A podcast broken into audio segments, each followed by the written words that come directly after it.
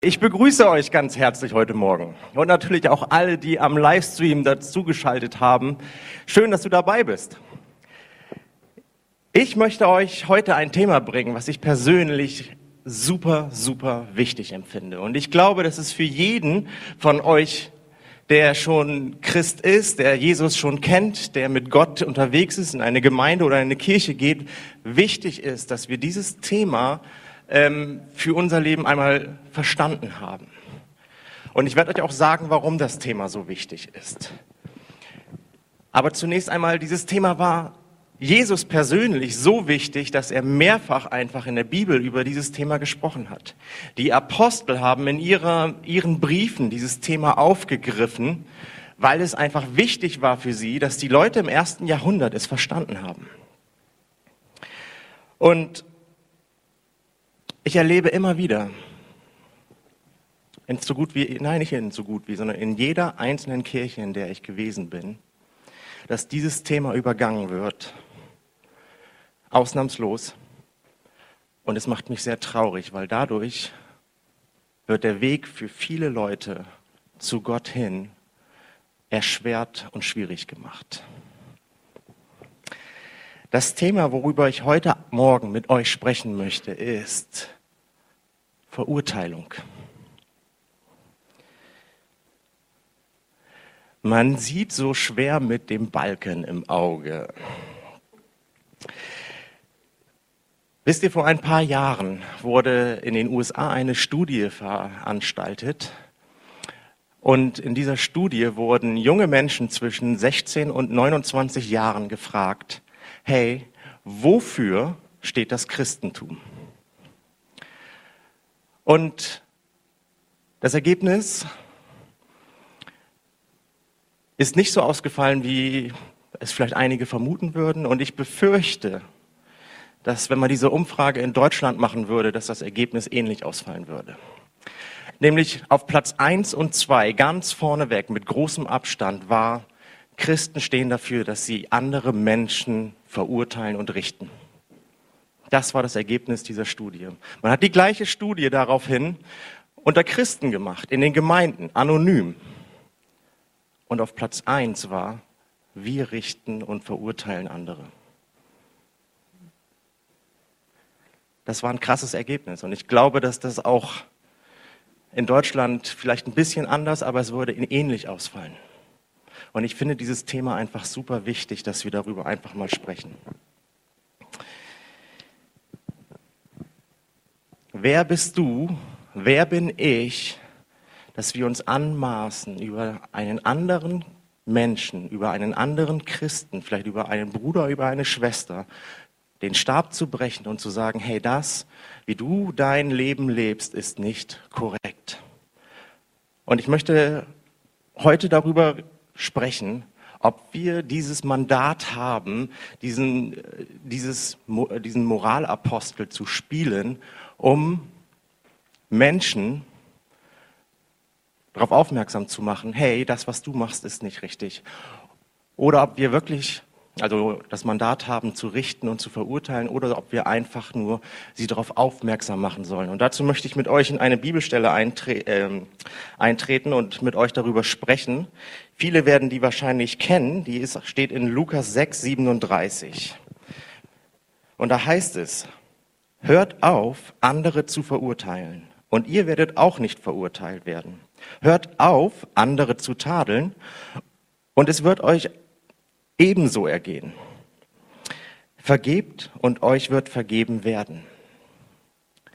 Jesus gibt hier ein ganz klares, geradliniges Statement. Er sagt ganz klar heraus, hey, das ist nicht eure Aufgabe. Urteile du nicht über den anderen, tadel du nicht den anderen, sonst wird es dir ganz genauso ergehen, wie du mit ihm umgegangen bist. Und etwas später in dem gleichen Kapitel setzte er es fort, indem er ein Gleichnis bringt, um es zu verdeutlichen, ähm, was er damit meint. Und ab Vers 41, da heißt es, was hältst du dich mit dem Splitter im Auge deines Freundes auf, wenn du doch einen Balken in deinem eigenen Auge hast? Wie kommst du auf den Gedanken zu sagen, Freund, Lass mich dir helfen, diesen Splitter aus deinem Auge zu ziehen, wenn du nicht über den Balken in deinem Auge, eigenen Auge hinausschauen kannst. Du Heuchler. Entferne zuerst den Balken aus deinem eigenen Auge. Dann wirst du vielleicht gut genug sehen, um den Splitter aus dem Auge deines Freundes zu ziehen. Es gibt ein psychologisches Phänomen, dass wenn ich die Fehler und die ähm, Sachen, die schiefgelaufen sind, bei jemand anders aufzeige, dass ich mich dadurch besser fühle. Und das, äh, dieses, das entsteht dadurch, dass ich in der Situation, wo ich die Missgeschicke eines anderen sehe und aufzeigen kann, werde ich automatisch aus, das, aus dem Rampenlicht rausgenommen. Und ich muss quasi mich auch nicht mit mir selber in dem Moment beschäftigen, weshalb es einfach bei uns ein gutes Gefühl auslöst. Und deswegen fällt es uns manchmal sehr einfach, wenn jemand anders irgendwas verpatzt hat und den anderen darauf aufmerksam zu machen, dass alle mitkriegen, hey, das ist total daneben gewesen.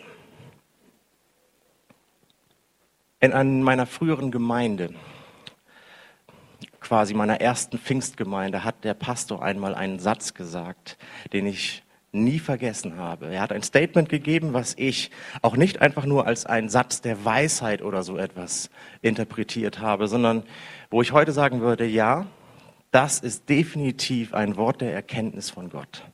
Und er hat nämlich Folgendes gesagt. Er sagte, wer sind wir, dass wir darüber richten, was andere Christen und Menschen so falsch tu Falsches tun?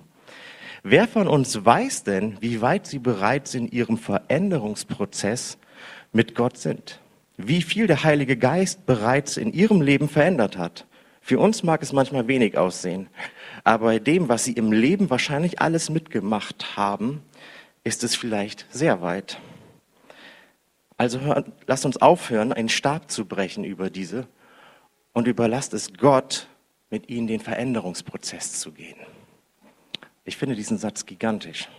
Und ich habe ihn nie vergessen. Er hat sich in meinen Kopf eingebrannt. Und das liegt daran, dass es mich an mein eigenes Leben erinnert hat. Ich war nicht immer Christ. Und selbst als ich Christ war, lief bei mir nicht alles rund. Bei mir war vieles ein Veränderungsprozess. Und um es mal ganz direkt zu sagen, ich bin ja in einem christlichen Elternhaus aufgewachsen. Der Grund, warum ich den Glauben abgelehnt habe und die Kirche gemieden habe, war, weil man da einfach immer auf alles aufmerksam gemacht wird, was schief läuft. Man wird gerichtet und verurteilt. Andauernd wird dir gesagt, das darfst du nicht, das ist falsch, und als ich Jesus kennengelernt habe, habe ich genau die Gegenseite kennengelernt. Nämlich einen Gott, der zu mir steht und einen Gott, der mich nicht verurteilt und gerichtet hat, sondern der mich in erster Linie erstmal angenommen hat, der mich liebt, der mich wahrgenommen hat und der, der erstmal gar nicht an meinen Fehlern interessiert war, sondern an mir als Person, als Mensch. Und der Veränderungsprozess, den er angestoßen hat, der kam erst viel später. Und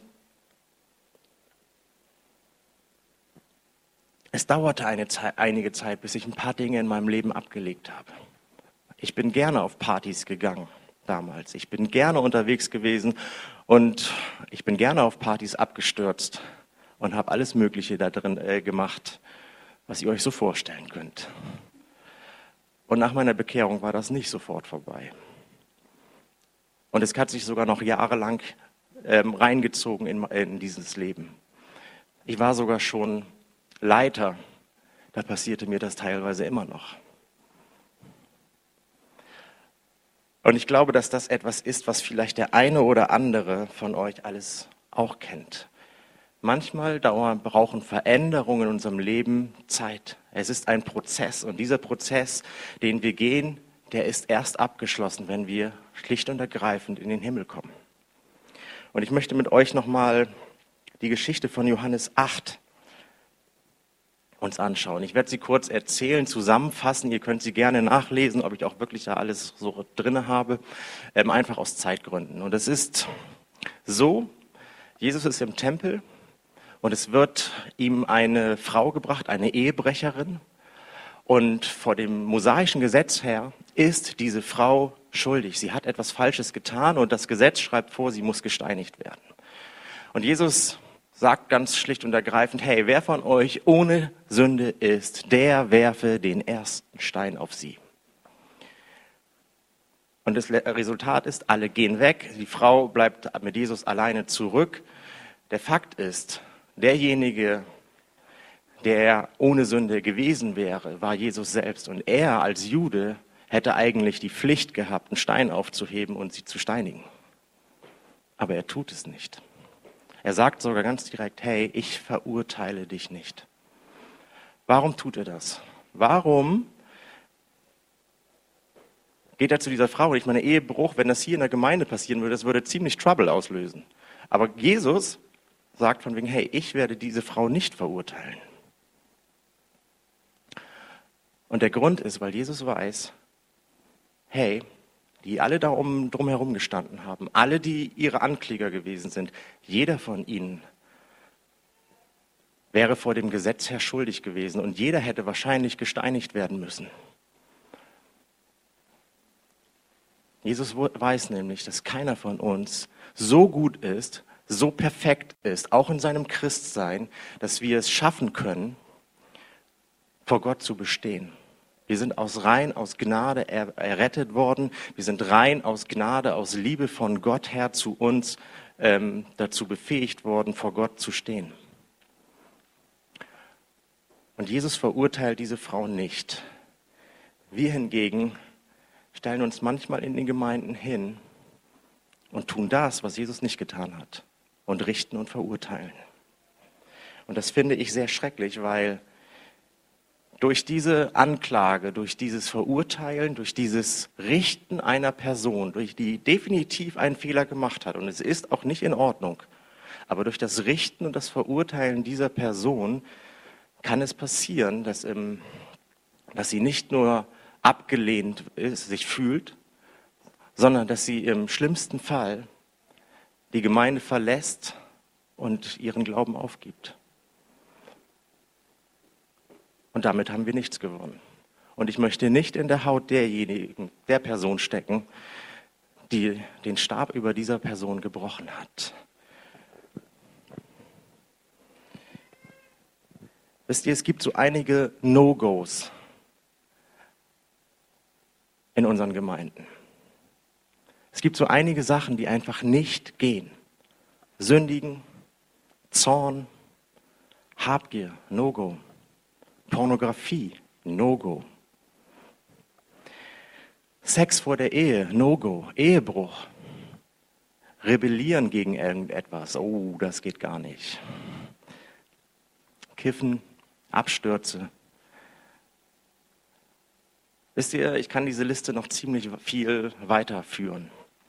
Das Entscheidende ist, das, was ich hier gerade aufgezählt habe, ist nicht irgendetwas, was ich aus der Luft gegriffen habe sondern es sind Dinge, die mir in den Gemeinden, in denen ich gewesen bin, alle schon einmal begegnet sind und nicht nur einmal.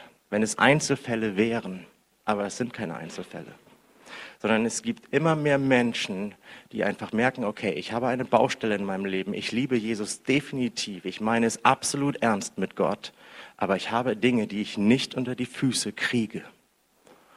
Und weil sie wissen, wie mit ihnen umgegangen wird, wenn ihre Sünden ans Licht kommen, passiert Folgendes. Sie fangen an, ein zweites Gesicht aufzusetzen. Sie fangen an, ein zweites Leben zu entwickeln. Das heißt, sonntags bin ich so, unter der Woche bin ich ganz anders. Mittwochs in einer kleinen Gruppe, hey, bin ich total heilig und habe die weisesten Sprüche. Die restlichen Wochentage über mit den Arbeitskollegen und den Freunden bin ich ganz anders. Vielleicht findet sich der eine oder andere in diesem Ding wieder. Und wir tun das, weil wir die, der Verurteilung und dem Richten aus dem Weg gehen wollen. Und das, wo selbst Jesus nicht gerichtet hat und selbst das, wo ganz klar gesagt wird, hey, ihr sollt das nicht tun. Ob jemand halbherzig oder ganz mit Gott geht, das können wir leider nicht beurteilen. Du kannst nicht in das Herz eines Menschen hineingucken und sagen, hey, weil du das tust, liebst du Jesus nicht. Wenn du Jesus lieben würdest, würdest du das ja nicht tun. Das ist Blödsinn. Ich habe Sachen gemacht, aber ich habe trotzdem Jesus geliebt, wo ihr sagen würdet, hey, raus. Wirklich. Und ich möchte nicht die Sachen tolerieren. Es geht, äh, es geht nicht darum, heute aufzuzeigen, hey, wir dürfen jetzt alles machen, was wir wollen oder so etwas. Das, darum geht es mir heute Morgen nicht. Es geht nicht darum, jetzt zu sagen, hey, ähm, diese ganzen Sachen sind in Ordnung. Mir geht es darum, die Art und Weise, wie man mit diesen Dingen umgeht. Und ich werde auch gleich noch darauf eingehen, hey, wie kann ich denn damit darauf eingehen, wenn mir so etwas in der Gemeinde begegnet? Aber vorher möchte ich mit euch noch eine weitere Bibelstelle ähm, anschauen, die das ziemlich gut verdeutlicht, warum wir den Stab über einen Menschen nicht brechen sollen. Und der steht in Römer 14. Und da heißt es, wer aber richtet, der solle es ganz tun und nicht halb. Er wird sehen, dass er, dass er seinem eigenen Maßstab nicht gerecht wird. Du bist nicht der Herr des anderen. Mit welchem Recht willst du ihn also verurteilen? Ob er im Glauben standhaft bleibt oder ob er fällt, ist eine Sache zwischen ihm und Gott, seinem Herrn. Und er wird im Glauben festbleiben, denn der Herr hält ihn. Im gleichen Kapitel heißt es weiter.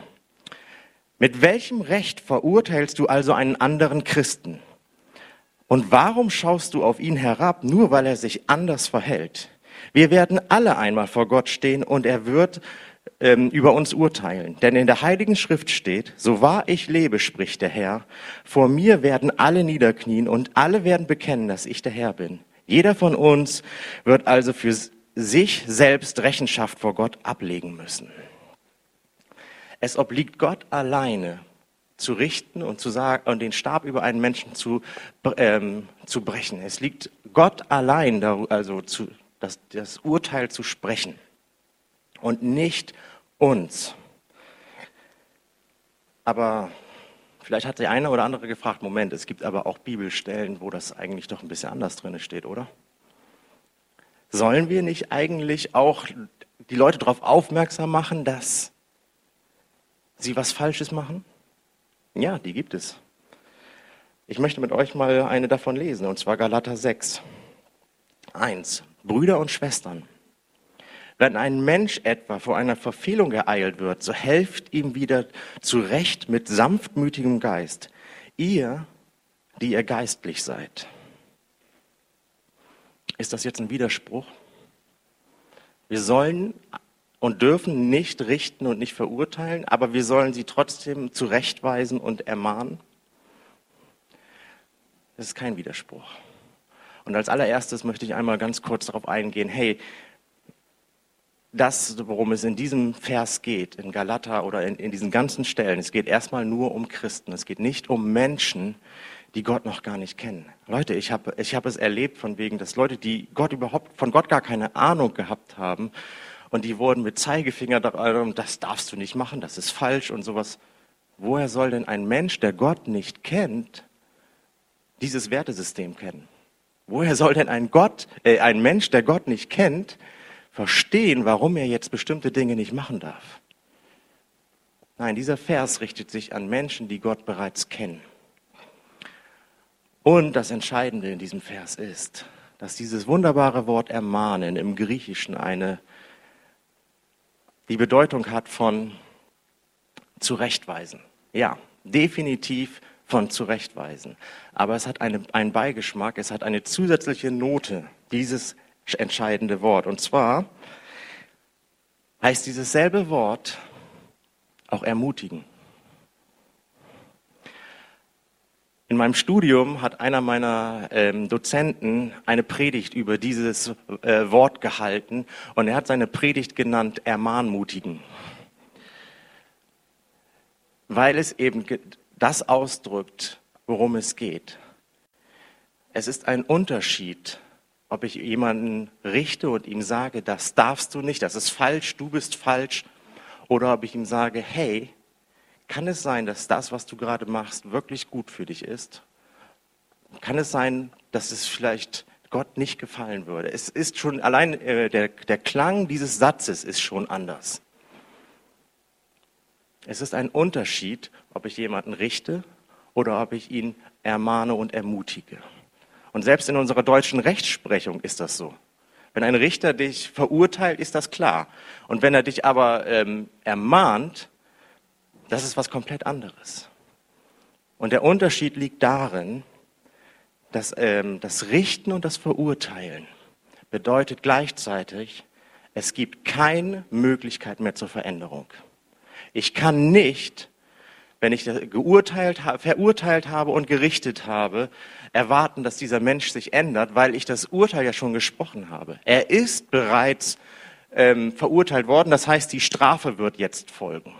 Beim Ermahnen aber überlasse ich quasi ähm, die Möglichkeit zur Veränderung, weil ich nur aufzeige, hey, das ist das Endergebnis, wenn du so weitermachst. Und das ist ein entscheidender Unterschied. Und wir Christen nehmen uns leider ab und zu zu viel raus, indem wir einfach richten. Erinnert euch an diese Studie. Wir sind nicht dazu berufen, zu richten. Beim, auf Verurteilen geschieht Strafe. Auf Ermahnung passiert bestenfalls Veränderung. Verurteilen gehört nämlich in Gottes Bereich, nicht in unseren, nicht in den Bereich der kleinen Gruppe, nicht in den Bereich des Pastors, nicht in den Bereich der Gemeindeleitung, nicht in den Bereich des Papstes. Ganz ehrlich, es ist Gottes Aufgabe und nicht unsere. Aber heißt das jetzt, dass ich gar nichts mehr ansprechen soll? Nein, so heißt es natürlich nicht. Es wäre ziemlich fahrlässig und ziemlich lieblos, wenn ich einen Menschen, der dabei ist, gerade sein Leben ähm, gegen die Wand zu fahren, nicht darauf hinzuweisen. Es wäre ziemlich lieblos, wenn ich einfach zuschaue, wie jemand in sein Unglück rennt und nichts sage. Entscheidend ist einfach, wie mache ich das? Hole ich ihn ab? Ermahnen, so wie es in Galater 6.1 äh, angegeben ist, wird beschrieben mit einem sanftmütigen Zurechtweisen. Sanftmütig ist, ist glaube ich, klar, oder? Es ist einfach diese Haltung, hey, ich möchte diesen Menschen gewinnen, so wie Gott uns gewonnen hat. Wir möchten einfach, dieser, dass dieser Mensch einfach von seinem Weg umkehrt, ohne dass ich quasi ihn dazu zwinge, dass er von diesem Weg umkehrt. Weil wir einfach sehen, wo es hinführt. Daher ist Gleichgültigkeit auf jeden Fall nicht das Richtige. Richten und verurteilen ist aber genauso schlimm. Ich hoffe einfach, dass ihr da langsam versteht, warum dieses Thema so wichtig ist. Ich weiß nicht, vielleicht bist du auch selber eine Person, die schon mit diesem Thema konfrontiert worden ist, über die man selber schon irgendwas äh, gerichtet und äh, hat, weil du irgendwas falsch gemacht hast. Vielleicht warst du auch selber schon jemand, wo du erlebt hast, ja, das habe ich direkt angesprochen und ich finde es auch gut, dass die Person das so ähm, weiß. Es ist wichtig, dass wir verstehen, wo die Grenze ist zwischen Ermahnen und Richten. Weil wir können über diese Schiene so viel kaputt machen. Wenn ich den Stab breche über einen Menschen, dann kann es durchaus passieren, dass dieser Mensch vom Glauben abfällt und dass dieser Mensch sich den Rücken kehrt zu Gott und eben nicht wieder zurückkommt zumindest über einen langen Zeitraum. Und das ist genau das, was Gott nicht möchte. Gott hat seinen Sohn eben in diese Welt gegeben. Warum? Damit wir in den Status versetzt werden, wo wir nicht mehr verurteilt werden. Erinnert ihr euch? Gott hat quasi das Urteil für dich übernommen und deswegen wirst du nicht mehr äh, die Strafe hat er für dich übernommen und deswegen wirst du nicht mehr verurteilt. Warum stellen wir uns dann hin und urteilen über einen Mensch, anderen Menschen, wenn er was Falsches macht? Versuch's doch mal mit der sanftmütigen Art und Weise. Wisst ihr, ich habe einige Freunde verloren, die wirklich Mist gebaut haben, von Ehebruch angefangen über ganz andere Dinge aber die man, über die man so hart gerichtet hat, dass sie vom Glauben abgefallen sind und leider bis heute auch nicht wieder zurückgekommen sind. Und es zerreißt mir bis heute mein Herz. Und deswegen war es mir einfach wichtig, diese Predigt heute einfach mal zu halten, weil ihr nicht euch vorstellen könnt, oder vielleicht könnt ihr es doch sehr wohl, ähm, wie vernichtend richten und verurteilen ist. Und ich selbst habe eben einige Sachen in meinem Leben gehabt, die nicht gut waren. Aber was ich erleben durfte, ist, dass Gott mich, wie ich schon gesagt habe, nicht verurteilt hat. Aber was Gott gemacht hat, ist, er hat mich im Laufe der Zeit an die Hand genommen. Er war treu bis zum Schluss. Ich kann nicht sagen, dass er einen einzigen Moment mit mir nicht zusammen gewesen ist, dass er mich fallen gelassen hätte oder sonst was. Ich kann einfach nur sagen, dieser Gott ist treu von Anfang bis zum Ende. Und ich habe Dinge gemacht, von wegen die, die einfach blöd waren. Ich war auf dem Kiez in Hamburg, ich bin abgestürzt, habe in der Ecke gelegen, alles Mögliche, von wegen, ich habe Frauengeschichten hinter mir. Ich habe wirklich einiges gemacht, obwohl ich schon gläubig war, obwohl ich Christ war, obwohl ich Mitarbeiter in einer Gemeinde war. Der, der mich nicht verurteilt hat, war Gott. Aber was Gott gemacht hat, ist, er hat es nicht toleriert, sondern er hat es angesprochen, er hat mich ermahnt, aber er hat mich nicht verurteilt. Ich weiß nicht, kennt ihr das, wenn Gott euch ermahnt? Habt ihr dieses, habt ihr eine Situation vor Augen, wo ihr, wenn Gott einen ermahnt, dann, dann gehen bei mir die Mundwinkel nach oben. Dann ist nicht dieses, sondern du freust dich. Das ist irgendwie so ein ganz anderes Feeling, wenn Gott anfängt, einfach dich auf Sachen hinzuweisen. Und letzten Endes sollen wir eigentlich so eine ähnliche Haltung haben. Gott ist mit mir durch mein Leben und durch meine Sachen durchgegangen, aber er hat immer Stück für Stück an den Sachen weitergearbeitet, weil es ein Prozess ist. Und wir dürfen nicht immer da, ähm, das vergessen, dass auch bei uns das ein Prozess ist und dass dieser Prozess Jahrzehnte dauern kann und dass deswegen bei manchen Leuten auch Dinge nicht richtig sind im Leben. Wir sollen hingehen und ermutigen und ermahnen aber wir sollen nicht richten. Weil Jesus hat auch alles gegeben letzten Endes, um dich frei zu machen von der Verurteilung. Wisst ihr, ich möchte noch einmal 1. Thessalonicher 5,24 mit euch lesen. Da heißt es, der, der euch beruft, ist treu und er wird euch auch ans Ziel bringen.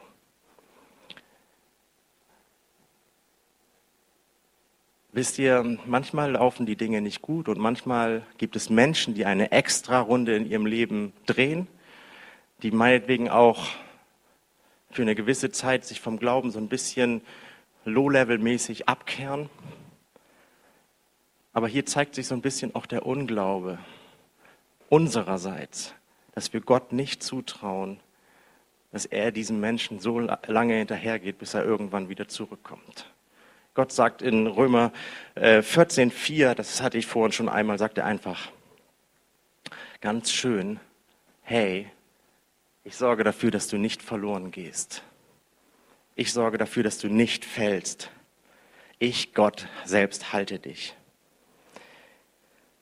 Und wie gesagt, Jesus hat mich nie in Stich gelassen. Er stand an meiner Seite, wo es Leute gegeben hat, die mich am liebsten aus der Gemeinde geschmissen hätten. Aber weil ich auf Gott und den Heiligen Geist immer noch gehört habe und mich davon nicht entmutigen lassen habe, habe ich erlebt, von wegen wie ein Veränderungsprozess über Jahre, nicht über Wochen, sondern über Jahre in mir stattgefunden hat, dass ich Stück für Stück Dinge ablegen konnte. Und ich möchte euch einfach dazu ermutigen, das nächste Mal, wenn ihr etwa oder einer Situation begegnet, wo ihr ganz klar sagt, das ist absolut nicht in Gottes Wille, kurz innezuhalten und zu überlegen, okay, wie kann ich diesen Menschen sanftmütig darauf hinweisen, dass sein Weg vielleicht nicht der richtige sein könnte. Ohne zu sagen, du darfst das nicht, das ist falsch, das ist, du bist falsch, das, was du machst, ist Kacke. Es ist die Art und Weise, wie wir es ansprechen. Und wie gesagt, lasst das Richten und das Verurteilen einfach weg. Das Lobpreisteam kann schon mal nach vorne kommen.